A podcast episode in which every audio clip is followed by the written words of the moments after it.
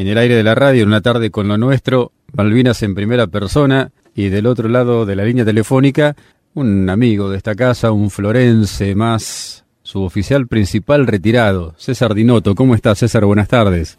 Hola Fernando, al oyentes de las flores, oyentes de la radio. Muy buenas tardes. Bien, acá en casa en La Plata, cuidándonos como nos dicen, así que bueno, esperando que esto pase rápido y poder salir un poco más. ¿Naciste acá en Las Flores, eh, César? Sí, sí, yo nací en Las Flores, vivía ahí pasando Manuel Benzo Paz, cruzaba la ruta. Sí. Estaba el campamento de Vialidad Nacional, que ahora no sé lo que es porque no, no fui más por ahí. Y viste que está la caminera a tu izquierda. Sí. Bueno, acá ese monte grande había una quinta. Ahí, ahí nací y, y viví prácticamente hasta los 27, 28 años. Ah, mira. de edad. Así que cuando te incorporaste a la Armada, eh, ¿estabas acá en Las Flores todavía? Sí, sí, sí, sí. Yo me compraba más teniendo casi 16 años Claro. y viajaba cada vez que tenía franco o licencias, viajaba a las flores los fines de semana o las, las vacaciones que nos daban a nosotros, Claro, pero me decían las flores. claro. Soy ahora en La Plata, bueno, porque conocí a mi señora que es platense y bueno, Ujú. ya me radiqué acá. Pero el corazón lo tengo en las flores. digo, cada vez que escucho, los escucho a ustedes, me emociona mucho y es lindo, es lindo seguir teniendo contacto donde uno nació, ¿no? Claro, ese sentido de pertenencia, Es obvio, obvio, sí. seguro. ¿Y por qué la Armada, César? Mira, yo iba a entrar al ejército, porque me gustaban, eh, desde chico siempre me gustaron las marchas militares, me los veía, veía los desfiles, Sí. veía los uniformes, me gustaba. Algo que lo llevaba muy adentro. Aparte yo venía ya de familia de militares porque los míos habían estado en el ejército y otros en marina. Así que venía ya con una historia de familia, ¿no es cierto? ¿Y cuándo te decidiste por ir a la escuela? ¿En qué escuela te capacitaste para estar en la Armada? Bueno, de chico estudié en el, ahí en la flor en el Colegio Católico San Miguel. Sí. Después me preparé, esa época se rendía examen en la Escuela Mecánica de la Armada. Ujú. Entonces me preparé, mandé a pedir todos los folletos y los libros de estudio para prepararme para ingresar, porque los ingresos eran bastante jodidos. Entraba mucha gente, pero eran, eran bravos. Fui a una maestra particular y estuve preparándome mucho con matemática, lengua, y bueno, no me acuerdo qué otra materia más era, pero eran dos o tres materias que te las pedían sí o sí en el examen. Y bueno, no salí primero, pero salí bien, ¿viste? Bien, Salí bien y pude ingresar. Bien. ¿En- Pensé que ingresé en marzo, 19 de marzo del año 69. Mirá. Ingresé. Hice cuatro meses, cuatro meses de escuela, dos meses sin salir, los otros dos meses siguientes fueron con salida de fin de semana, Ajá. nada más de la escuela. La escuela estaba en Zárate en esa época, ahora está en la prefectura y, y está el batallón de infantería marina del otro lado. ¿Y ahí ya salías con el grado inferior de suboficial? Sí, el inferior de todo, salís siendo un marinero o cabo, ¿viste? Ajá. y ahí vas eligiendo después la carrera que te gusta.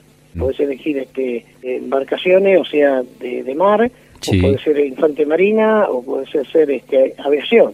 Claro. Me acuerdo que yo quería hacer aviación y que uno de los exámenes que me tomaron era soplar y ver un- una bolita que subía en un tubito Sí. y no me dio la capacidad de aire para ser aeronauta. Mira vos. Y ahí me quedé, bueno, digo, voy para de infantería o de mar. Y optaste por los buques.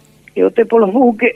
En realidad, los, los que somos barqueros, como decimos nosotros, Sí. nos especializamos en muchas cosas, porque una de las cosas que te enseñan después, más adelante, después de esos cuatro meses que estuve y, y estuve embarcado y tuve la suerte de dar la vuelta al mundo también, una de las cosas que te enseñan es este saber defenderte en batalla, todo lo que es eh, estratégico en la guerra, ¿no es cierto? Claro. Estamos preparados para eso, o sea, yo me bajaba de un barco, me iba a otro y, y hacía lo mismo. Los ejercicios que se hacían en alta mar o, o en tierra era toda la preparación para estar atento a lo que puede pasar, que nunca pensamos que, que iba a pasar.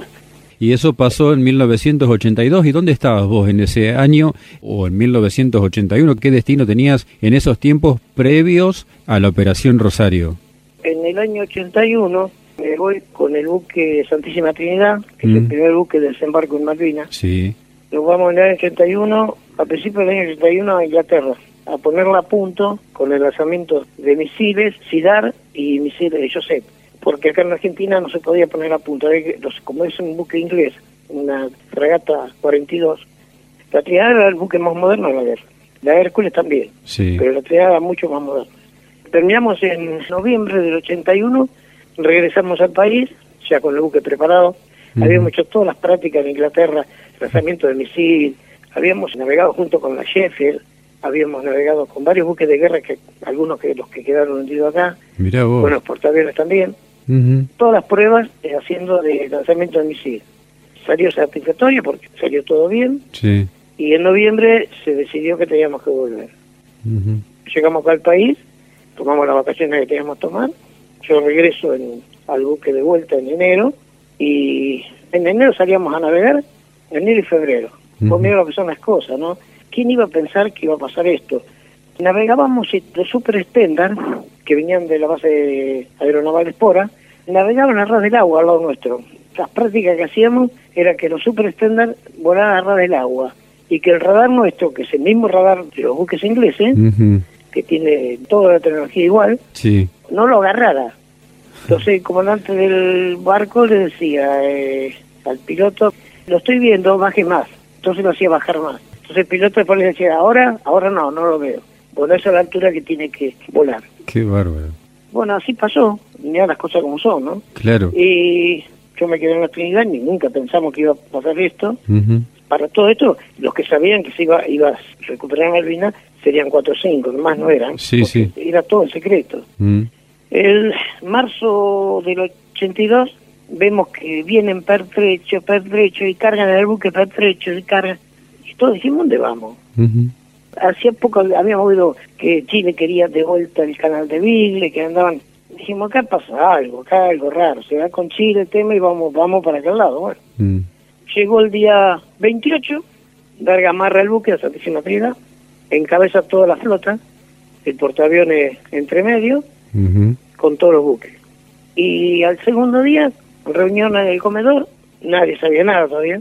Viene el comandante, que es el capitán Trejo, dice, señores, vamos a recuperar Malvinas. Nos miramos entre todos, que habíamos estado en Inglaterra para como hacía poquito. Sí. Dijimos, estamos locos. ¿Con qué armamento? Si ellos tienen armamento y buques más modernos, eh, tienen una tecnología eh, terrible. Nosotros cuando estábamos allá lo veíamos que ellos venían de cuetearse en el Golfo Pérsico, Sí, sí. dos por tres, venían con buques averiados, con gente lastimada. Ujú. La guerra es un pasatiempo. Es cosa de todos los días. Claro, es normal para ellos. Sí. Nosotros nunca habíamos estado en una guerra. Mm. Así que bueno, pasó así, bueno, cuando dijeron eso, hay que prepararse. Bueno, hacer todo lo que teníamos que preparar, que era dejar el buque bien a oscura, sigilosa, que no saliera ninguna luz para afuera, que estuviera bien todo hermético, y para todo esto, el tercer día nos agarra un temporal. Yo te puedo llegar a la sola, eran terribles, el buque cabeceaba de proa, y Sí. se iba por una banda, y se iba por la otra banda, y el agua pasaba por arriba de la proa, está el cañón, el lanzamisil, era terrible. Yo digo, acá no llegamos a ningún lado con esto. Todos los buques rolaban y cabeceaban, era impresionante. Sí. Una tormenta, el cielo renegro. Mm. Fueron casi dos días, que nos atrasó un montón, nos atrasó casi un día y pico. Claro. Tendría que haber sido antes del 2 de abril. Bueno, cuando estamos llegando a Malvinas, tuvimos que esperar que el submarino Santa Fe, a cargo del capitán Vicaín, se hiciera cargo del faro de entrada a Puerto Argentino, porque los ingleses tenían este guardia ahí. Y para todo esto ya los ingleses sabían. La servicio de inteligencia ingleses ya la habían informado a través de Margaret Thatcher al gobernador de la isla que Argentina iba a invadir las islas. Ujú. Mira la certeza que tenían los tipos, el servicio de inteligencia de ellos. A alguien se le escapó, el, como se le escapó el perrito por algún lado y, y ladró. Bueno, nosotros esperamos que el submarino diera el ok, con el submarino diera el ok, empezamos a, a navegar despacito, sigiloso, hasta la bahía este, Enriqueta, Ujú. es una playa que se puede desembarcar tranquilamente con los gomones. Fuimos preparando todos los gomones, Capitán Giachino ordenaba todo lo que había que hacer, se inflaron los 11 gomones y se preparó el desembarco. Llegamos a las nueve y cuarto de la noche del día primero, Sí. ya pegado en la costa de Malvinas, se había lanzado el, el ancla, el buque quedó ahí girando sobre el ancla y se empezaron a bajar los gomones. Se bajaron todos los usos tácticos y todos comandos y ahí empezó Operación Rosario. Ya a 12 de la noche ya se estaba caminando sobre tierra firme a cumplir el objetivo que había dicho el almirante Busser, que era el que comandaba todo la Operación Rosario. Sí, claro. La comunicación era constantemente, nosotros no dormíamos prácticamente porque estábamos cubriendo el rol de combate constantemente, porque podía haber un ataque tanto de tierra como de aire, porque no sabíamos de dónde podía venir un golpe, ¿no? Sí, sí. Me tocó cubrir Santa Bárbara y misiles de Sidar, Ujú. aire y misiles de Josep. Prácticamente, te digo que dormíamos sentados en el pasillo, vestido, con salvavidas puesto y esperando de que en algún momento teníamos que o desembarcar o, o hacer frente Claro. de combate aéreo con el buque, ¿no? Sí, sí. Así que estábamos eh, ahí. Ellos nos esperaban, pero los comandos bajaron por un lugar de la playa donde ellos no estaban. O sea, los ingleses esperaban que eran paracaidistas que iban a venir. Claro. Tal es así que ellos habían puesto en la pista de aterrizaje, que está cerca del faro, habían puesto eh, este obstáculos para que los aviones no aterricen. Y ahí tenían el fuerte ellos, de que inclusive está cerca de la Casa de Gobierno, habían puesto toda la gente, la mayoría de los marinos de ellos, Ujú. de custodiar esa zona. Nunca pensaron que se iba a hacer un desembarco de esa manera. Ellos Claro. esperarían un buque de desembarco, que bueno, después vino el buque de desembarco, pero en ese momento esperaban otro tipo de desembarco. La estrategia argentina fue buena, en Sí. sentido fue buena. Después sucedieron los hechos que fueron viniendo, nosotros perdimos a Giachino, Ujú. Una vez que los comandos ya tomaron toda la casa de gobierno y se tomó preso a los marinos ingleses, se preparó un avión para llevarlos a los 80 marinos a Montevideo.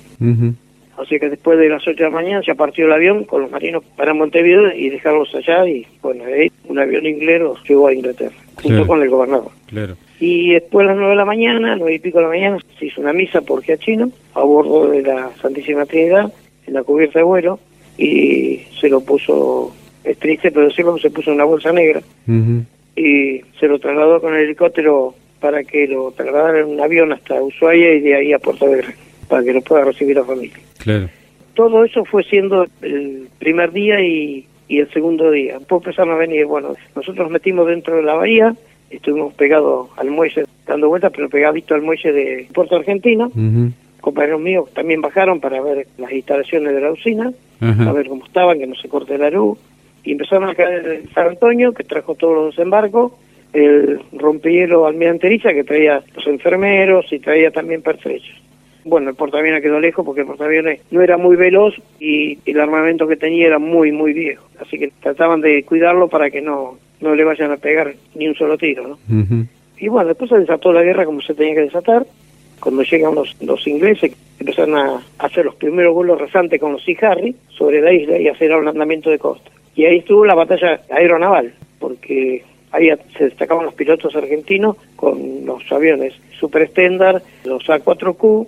¿Y qué cosa? Hablando de los 4Q, la Armada había dado de baja ya a los A4Q, que son viejísimos. Sí. Son aviones que se trajeron a Estados Unidos. Ujú. Aviones que estaban ya descartados porque tenían mucha fisura, tenían problemas de todo. Sí. Quedaban dos nada más andando en servicio. Vos mirá lo que son las cosas que se recuperaron como ocho aviones de esos para llevar a Río Grande para de ahí salir para hacer los combates. Sí, sí. La guerra que hicieron los aviones fue espectacular.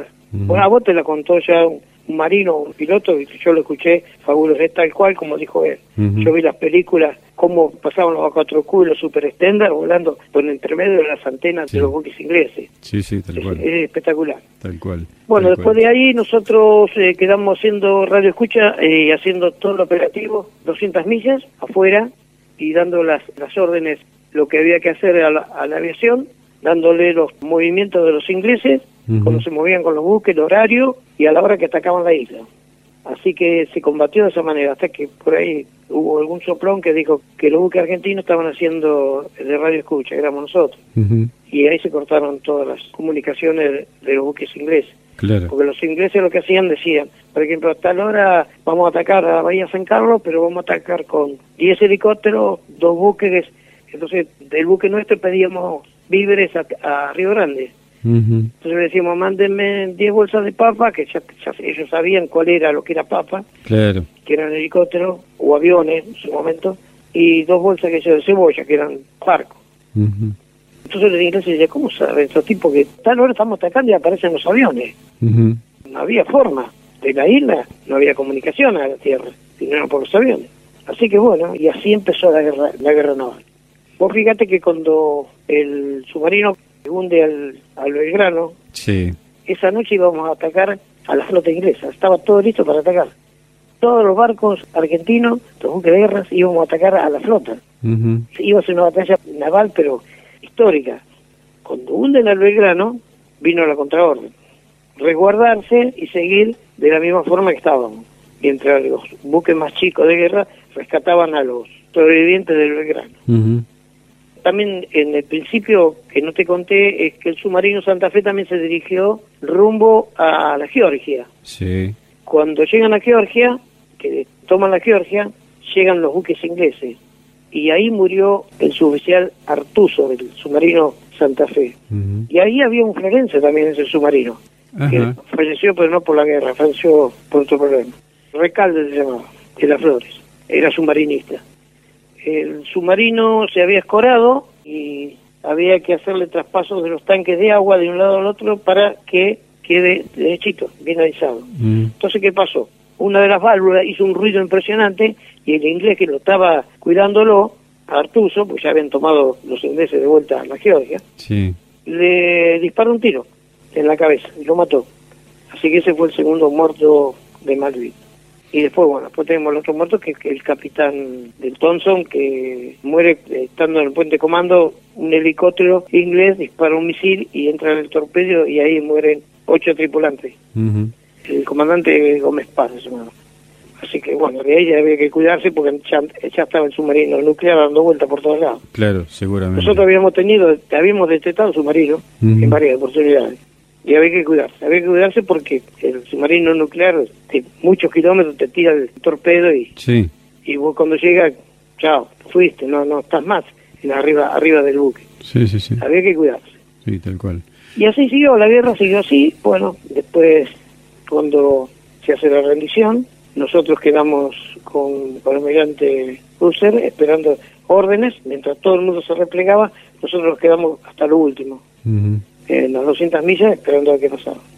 Así que bueno, eso fue parte de lo mío, que lo, lo comparto con, con mucho orgullo, porque ser uno de los primeros que llegué a Malvina y siendo más de las flores, que como me decían mis compañeros, el gauchito, me decían, el paisanito, porque era florense y yo siempre hablaba de campo, hablaba cosas así, entonces me decía bien el gaucho.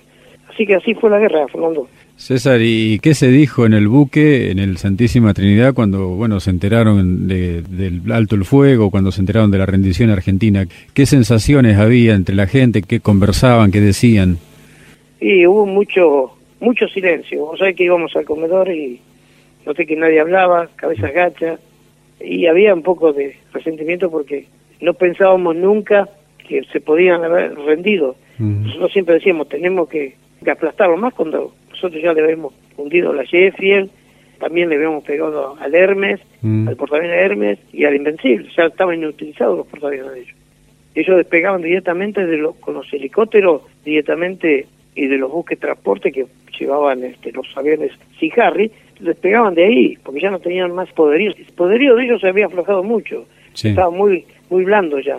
Pero ¿qué pasó? Con la ayuda de, de Estados Unidos, que en la isla Cabo Verde le llevaban materiales, combustible y todo material bélico, con ese apoyo no, no- nosotros no teníamos apoyo de nadie. Al contrario, teníamos enemigos atrás. Pero bueno, Sí. es lo que uno palpitaba siempre, que de alguna manera algo iba a pasar. Así te digo, la gente muy muy baja, nadie habló. Los tres días de navegación que tuvimos al Puerto Belgrano, que llegamos de noche, nadie hablaba, fue terrible. Mm. Más te digo, dos, tres días más, una semana más que tuvimos, que nadie hacía nada, eh, estábamos todos en otra, en otra cosa. Ya después salieron las vacaciones, que pude ir a las flores, bueno, mi vieja puso a llorar, mi familia también, que pude regresar, ¿no? Claro. Así que, bueno, todo un tema, el tema la- de la guerra, que hoy en día todos los combatientes la tenemos incorporada y Sí, sí. muchos estamos medicados o algún problemita siempre nos ha dejado esto, ¿no? Ujú. Porque con el tiempo vuelven a recrudecerse enfermedades que vos no, vos no las esperabas. ¿viste? Y, hoy en- día, bueno, las podemos llevar, se pueden llevar bien. Yo siempre digo que si nosotros, el buque, Santísima Trinidad, sus tripulantes, el apoyo, desembarco y todo lo que hicimos nos hubiese salido mal, Mm. hoy no había veteranos de guerra y, y hoy no se hablaría de Malvinas. Nos salió bien, más allá que nos esperaban, nos salió bien. Mm. y hoy la podemos contar. Pero si nosotros hubiésemos fallado en algo, hoy no no habría excombatiente, no, no se hubiese inva- invadido la isla, no se hubiese recuperado la isla, y bueno, hoy sería otra cosa, estaría hablando de otra cosa. Pero vos fíjate que todo esto que se hizo, el mundo se entera de ahora, o en ese momento, mejor dicho, que las Malvinas son argentinas. Pero hoy, por esas razones estratégicas, Inglaterra, los grandes poderosos, la usan a la isla más que nada por el cruce que tenés al Pacífico. Sí, sí, por Ahí supuesto. controlan todo. ¿sí? Mm, por supuesto. Y la otra que tiene es la Antártida, porque cuando venga el reparto de la Antártida o venga que se tiene que trazar de nuevo la Antártida, Mm. Argentina tiene muchas bases en la Antártida. Sí, sí. Y vos fíjate que cuando se haga eso, y si parte la toman de Malvinas, perdemos todo. Mm, No tenemos reclamo a nada en la Antártida. Lo van a sacar, lo van a sacar porque van a decir, no, no, si las Malvinas son inglesas. mm. ¿Y qué van a decir? No, trazamos de acá y acá partimos con afuera. Es todo política, ojo también, ¿no? Sí, sí. César, y el tema de la desmalvinización, que fue moneda corriente dentro de las mismas unidades militares y por supuesto eh, a nivel nacional, a nivel estatal durante muchos años, ¿cómo te afectó a vos en lo personal? Me afectó mal porque nosotros tenemos un grupo acá 2 de abril, La Plata, ¿no? Sí. Nos afectó todo mal y trabajamos mucho sobre eso, muchas reuniones para que esto no pasara, Mm, porque en realidad fue todo medio político y la parte militar tampoco. Los que no habían ido, eh, no habían ido a la guerra, ellos querían que esto se realizara, que no, que no fuera así. Y bueno, se luchó, se luchó, se luchó contra todo, porque me acuerdo de que no nos querían recibir en ningún lado, hasta que vino la democracia y bueno, ahí más o menos con Alfonsín la pudimos llevar. Después vino Kirchner y bueno, ahí tuvimos más apoyo todavía, bueno, ahí se empezaron a cobrar la pensión de Malvinas, la ayuda para tener la tarjetita para ir a, a PAMI, la obra social. Claro. Y bueno, de ahí empezamos a tener. Yo tenía la obra social militar, pero Mm. había muchos que, más que nada los conscritos, no tenían nada. Sí, Hay sí. muchos conscritos que habían venido ser muy humildes y vinieron a la guerra, volvieron de la guerra y no tenían nada, Mm, ni trabajo conseguían. Yo tuve mucho tiempo en Plaza de Mayo con la Carpa Verde y después acá en La Plata también con la Carpa Verde, luchando todo por la pensión. La pensión y que se nos reconozca, Sí, porque claro. había un momento que no que no querían querían borrarnos del, del mapa. Bueno, y después lindo porque nos dimos cuenta que lo que el pueblo nos quiere a nosotros, ujú. que fue cuando desfilamos en la Avenida Libertador, la verdad que fue impresionante la gente como aplaudía y lloraba. Nos hicieron llorar a nosotros también. ¿eh?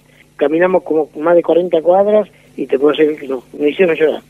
Eso fue la gratitud de un pueblo que nos reconoció. Seguro. ¿Cuánto más eh, estuviste en la Armada después de la guerra, César? Y 15 años más. 15 años más así terminé mi carrera. ¿En distintos destinos?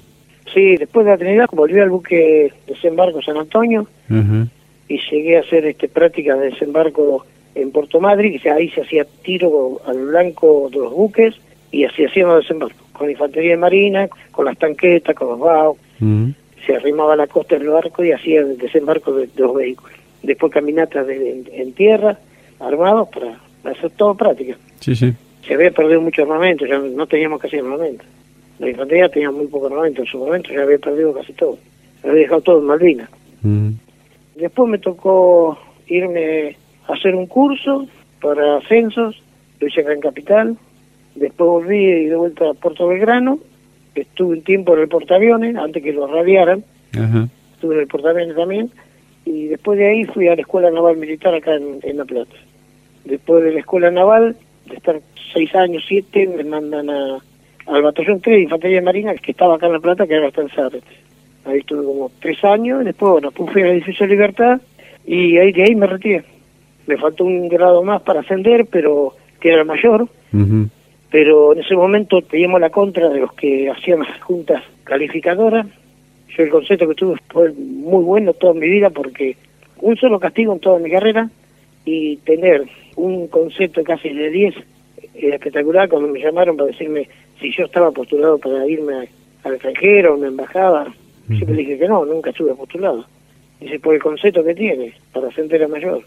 Y le digo, será lo que Dios quiera. Pero parece que, como todo, la gente que preparaba las planillas para los ascensos era gente que no estaba en Malvinas y no y no tenían estos privilegios que podíamos tener nosotros al principio. Entonces era como un poco de, envidia, esas cosas. No, no me ascendieron. Pero ahora me tienen que ascender sí o sí. ¿Sabes por qué? Hace poquito me hicieron junta médica y me dieron una discapacidad. Y por esa discapacidad, que sinceramente no la quería tener, te ascienden al grado máximo. Así que estoy esperando que me la manden y bueno, si Dios quiere, esperemos que sea para bien aumenta un poco más el sueldo, que es lo, que, lo que más queremos, que aprieta el bolsillo hoy en día. Claro, seguro. Y bueno, con eso y la pensión ya estamos, estamos bien. Gracias a Dios estamos bien, siempre digo que yo siempre vine, que agradezco a Dios de estar con vida y, y poder contarlo y poder hablar y, enseñarlo a los chicos. Yo tengo los mapas, tengo los libros, tengo todo y les voy dando para que vean y lean y, pregunten, ¿no? Y eso es lo más lindo para mí. Seguro. Lo más lindo si pones en la, en la balanza de la vida, del desarrollo de, cuando empezaste a pensar en entrar a la escuela de mecánica de la Armada y ahora mirándolo desde acá, conforme con lo que pudiste realizar dentro de la fuerza? Sí, sí, sí, no, obvio. Yo estoy, estoy orgulloso de eso. Es una cosa que la llevo adentro y yo siempre digo, hasta que se me apague la luz, voy a estar orgulloso. Y, y en mi familia igual de Malvinas nunca hablo mucho con ellos, pero saben lo que lo he contado una vez, saben. Entonces, saben todo lo que es mi, fue mi carrera. Sí. Y están orgullosos, sí, están orgullosos de esto y yo yo también, no, no. Seguro. No puedo reprochar nada de lo que la Armada en sí me dio. Yo salí de la Flores siendo mi vieja, te digo, para pagarme los estudios, éramos pobres. Mi papá había fallecido cuando yo era chico, mis dos hermanos trabajaban, casados y trabajaban. O sea, mi madre me ayudaba vendiendo cosas de la quinta. Hasta que me pagó todos los estudios. Así que soy agradecido a la vida por haber estado en la Armada y ser la persona que soy, ¿no? César Dinotto, suboficial principal retirado de la Armada, veterano de guerra de Malvinas, Florense. Muchísimas gracias, César, por este rato. Gracias por tu historia. Gracias por tu aporte a la historia, por lo que sumaste también para la historia de Malvinas. Un gustazo grande haberte tenido otra vez en los micrófonos. ¿eh?